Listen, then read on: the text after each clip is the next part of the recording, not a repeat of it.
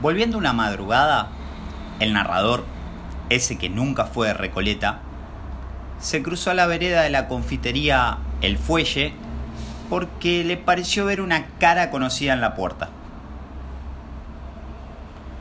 Cuando estaba a un par de pasos, se percató que su sospecha estaba errada y esquivó los ojos verdes que lo miraban, penetrantes como agujas. Narrador, no se confunda, no soy quien cree. Desconfíe de mí, porque si me puede ver, es por el amor o tal vez el odio que hay dentro de su corazón. Quédese conmigo, puedo regalarle la noche eterna, esa que tanto busca sus historias. También, si gusta, puedo darle la combinación fatal de números que tendrán calendario y reloj cuando alguna de mis hermanas o yo lo venga a buscar. El narrador miró con total atención mientras le hablaban. Al finalizar la escucha, levantó el dedo índice de la mano derecha como a punto de enunciar algo, y cuando abrió la boca por fin, salió disparado a toda velocidad hasta su casa. Todavía temblando, se metió a la cama, al lado de la morocha Almagro. ¿Qué, qué pasó? Dijo ella, media dormida. ¿Tenés una cara? ¿Con, ¿Con, quién te cruzaste? Juraría que con vos, morocha, respondió el narrador mientras se giraba para abrazarla. Ella, triunfante, solo sonrió.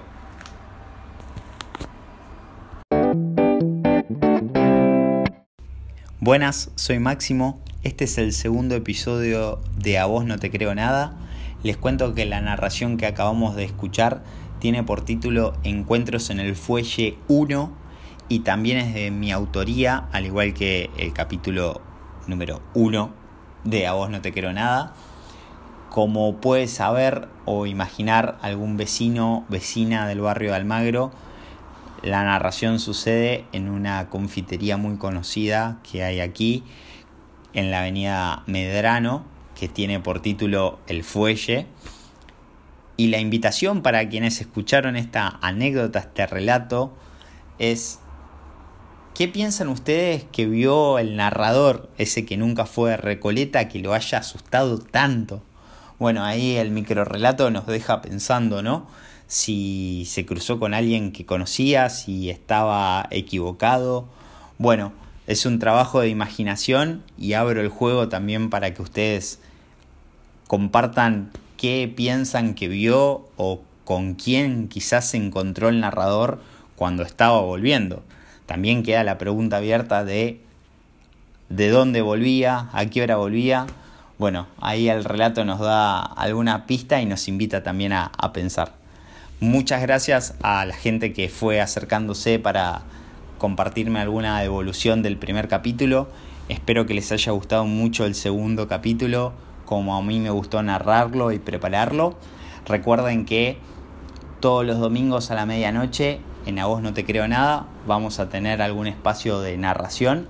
Invito también a quienes quieran sumar su aporte, quieran sumar su voz, se animen a compartir un poco de algo que hayan escrito o quizá puede ser un cuento, un micro relato, un poema, algo que se animen a ponerle la voz.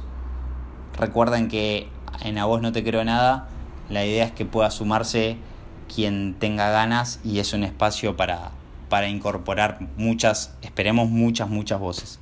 Bueno, sin más, que tengan una excelente semana y los espero el próximo domingo a la medianoche en otro episodio de A vos no te creo nada. Gracias.